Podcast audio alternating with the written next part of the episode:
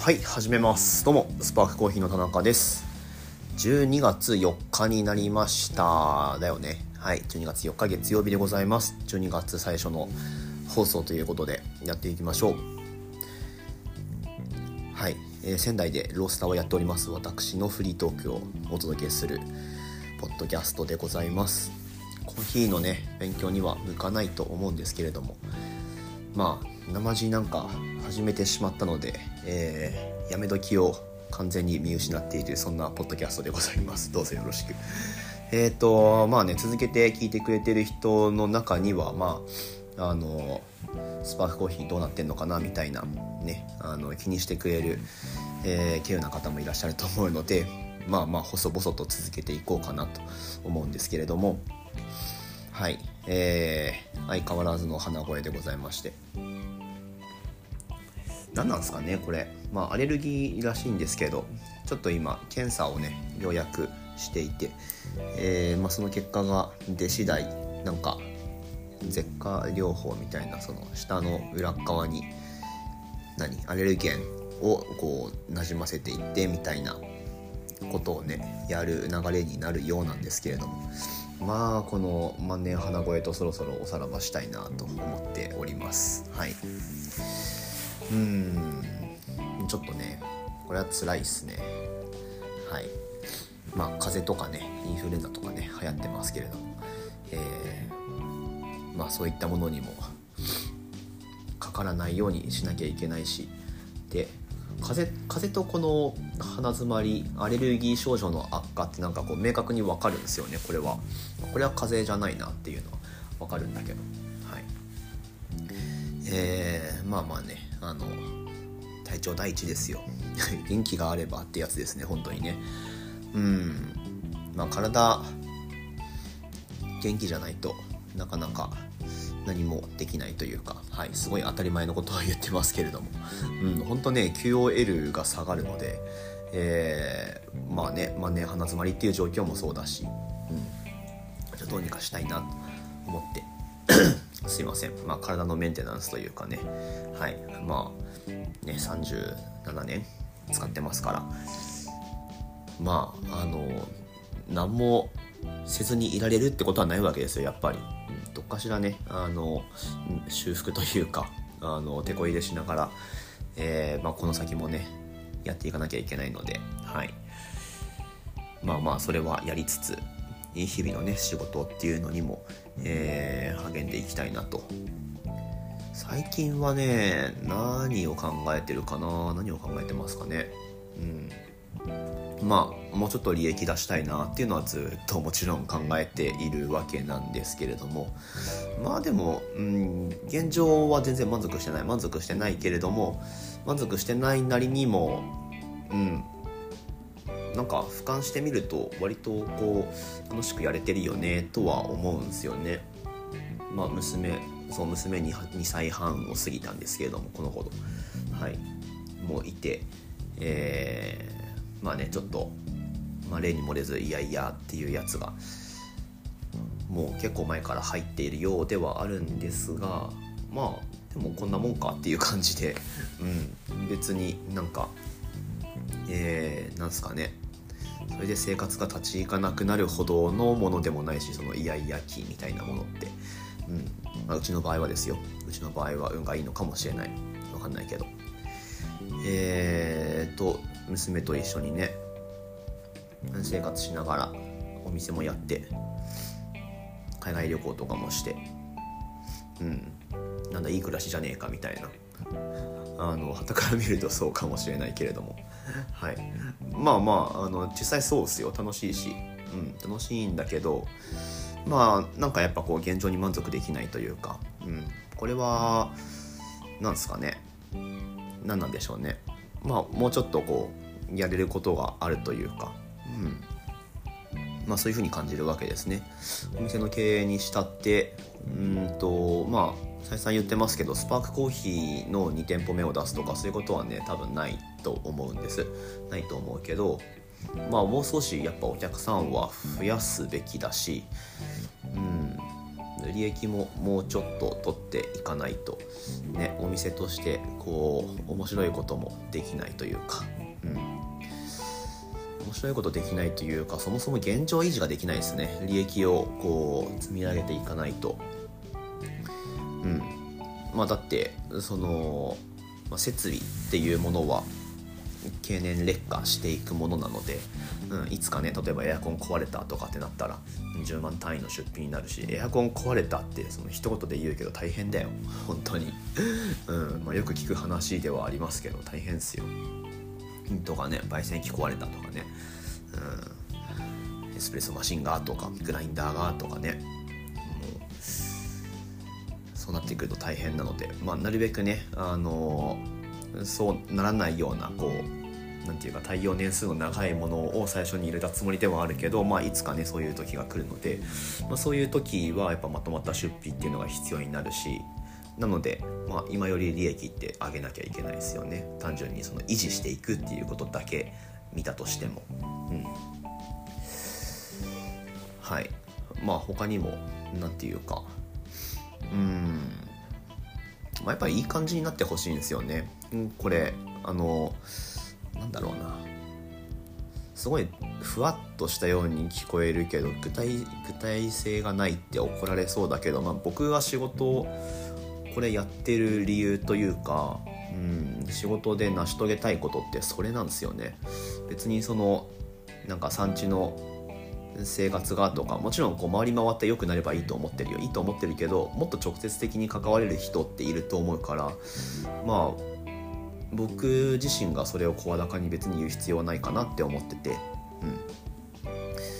うん、じゃあどうすんだって話なんですけどまあ本当来てくれるお客さんをちょっといい感じにしたいというか、まあ、それをねコーヒー屋っぽくこうあとお店の名前と引っ掛けてあの一文にしたのがえー、美味しいコーヒーで一日は輝くっていう Good Coffee Sparks Your Day っていうねのがありますけど最近あんま言ってなかったね。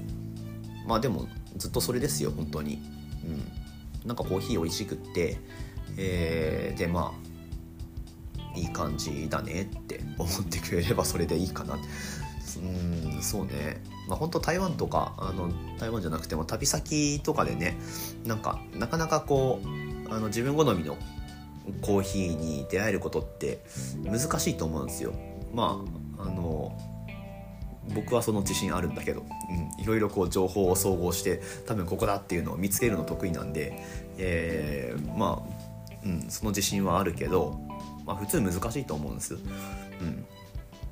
うん、なのでまあ最近ねまた旅行客のお客さんとかも増えてきて、えー、うちにフードもないのにコーヒーだけ目当てに来てくれてねあのすごいありがたいなって思うんですけどまあまああのそういうニーズを満たせれば、まあ、それで僕は満足だし、まあ、その積み重ねでねあのお店続けていければ、まあ、それは本当に、えー、願ったり叶ったりというか、そのくらいなんですよね。ごめんなさいね。なんかこう大きい何かがなくて、ま、でもそれでいいと思うんですよ。大きい大きさってそんなに重要かなと思って。なんかあのスタッフコーヒー屋さん募集しますっていう時になんかこう理念とかお店のねあのしっかりこう理解した上でえー、なんかスペシャルティーコーヒーを広めるんだとか、まあ、すごいいいと思うよ。いいと思う。本当に。必要なことだと思うけど、うん、僕の役割ではないかなって、まあ、それぞれあるんですよ。だから。他が悪いとかそういうことを言いたいわけではなくて、うん、役割はねいろいろあるよ。で大きな役割を担える人っていうのは一部だよ、うん、なのでえー、僕はあの細々と なんか負け犬みたいな感じになっちゃってるけどいや全然そんなことないっすよ、うん。まあ、だからスパークコーヒーなわけでほら。スパークってちっちゃい光なんですよ。先光初めの光みたいな。まあでも真っ暗闇の中でもそれ絶対見えるじゃないですか。存在してるってわかるし、まあ、存在意義ってあるし。うん。まあそういう風なねあの何て言うかビジネスがやりたいなって思って自分でやってるわけで。はい。まあなので もう喋りづらくて、うん、辛いですけど。はい。まあそんな感じでね、えー、だいぶふわっとしたことを喋ってますけど。ふわっとしたことを喋るの結構好きなんですよね。うん。まあだから何をすべきかっていうとなんだろうね。はい。日々日々コツコツと、えー、ブルシットジョブもこなしながら。うん。まあどうやったらそのもうちょっとねスパークコーヒーまだ知らない人にリーチできるかっていう、まあ、近いところから攻めていった方がいいと思うんですけど。うん。まあそれをずっと考えてるっすね。で何が当たるかは本当にもう今わからない。うん。なんかそうねドラッカー先生とかを読むと何が顧客のニーズなのかをしっかり掴んででそのニーズに合わせるようにしてなんかその自社のサービスと商品をおのずとそのあの、ね、消費者が選び取るようなこう流れを作っていけばもう販売すらマーケティングすらいらねえんだみたいなあのこと言ってますけど、まあ、それは理想だと思う。本当にそれができればねあのいいなと思うけど目指すけどね目指すけど狙ってやるもんでもないよねっていう、うん、何が受け入れられるかってもはや分かんないんですよね。うん。なんか情報の取り方も僕がお店始めた時とは全然違ってるわけだし。はい。なのでえー、まああの行き当たりばったりも良くないけれどもまあその時その時でなんかこうある程度僕らの気分を反映させてもいいと思うし、うん、やりたいことまあ、とにかくこう楽しくやれることっていうのを、まあ、僕ら自身が選び取っていけばいいのかなっていうふうに中の人楽しくないとね楽しそうじゃないとお店使おうっていう気にならないしね。はい。まあまあそんな感じで、えー、考えてますよと。最近ちょっとハマったんじゃねえかと思ってるのはあの外に出してる看板看板っていうか黒板ブラックボードあのチョークで書くやつ。まあちょいちょい書き直してなんかあの最近のおすすめメニューとか、えー、まあ、ギフトラッピングしますよとかあのなんかそういうのを、えー、書いてで雨降って汚れるたびに消してでまた書いてみたいなことやってるんですけどあのドリンクこう書くじゃないですか大体ブラックコーヒーカフェラテ、えー、キャラメルラテとか書くじゃないですか。であのそこただ書くだけじゃなくてそのドリンクの名前とあのお値段書くじゃないですか。大体。でそこにあの「あったかい」って書いといたんですよね。あのうん。あれですよ。あれね。そうそう。まああったかいドリンク飲んでってくださいなみたいな感じで。多分ねそれ出してからちょっとテイクアウトとかドリンクのオーダーちょっと増えてる気がするんですよね。うん。はい。まああの狙ってやったといえば狙ってやったんだけど、まあ、だからあの数じゃどれか当たるみたいな。もう本当にその黒板の各文言なんて毎回悩むけどあの大体当たんないことが大半なんで、うん。まあ、だから今回は良かったんじゃないかなって思ってるけど、まあ、またちょっと汚れたら書き直しますけど、まあ、そんな感じっすね。はい。えー、ということで、うん、ごめんなさいね。なんかあんまりこう、ね、お店やってる人にとっては。うん。モチベーションを上げるような話ができたのかちょっと分かんないですけど、まあ、僕自身はそんな感じで今、えー、やってますよっていうのをちょっとシェアしてみました、まあ、とにかくピエンがきついというお話です。はいえーと、コーヒー屋さんやってないあのフリーのお客さんの皆さんは是非オンラインストアの方をご利用ください。楽天市場ねどうなんですかね？楽天経済圏は。分かんないけど。まああの今なお健在だと思うので今日なんかイベントあるんじゃないですか？もしかして。お買い物マラソンとか。わかんない。スーパーセールってもう終わったの？わかんないけど。はい。何かしらねあの活用してオーダーをしてみてください。お待ちしております。ということでまた次の放送でお会いしましょう。12月、えー、体調気をつけて頑張りましょうね。はい。では終わります。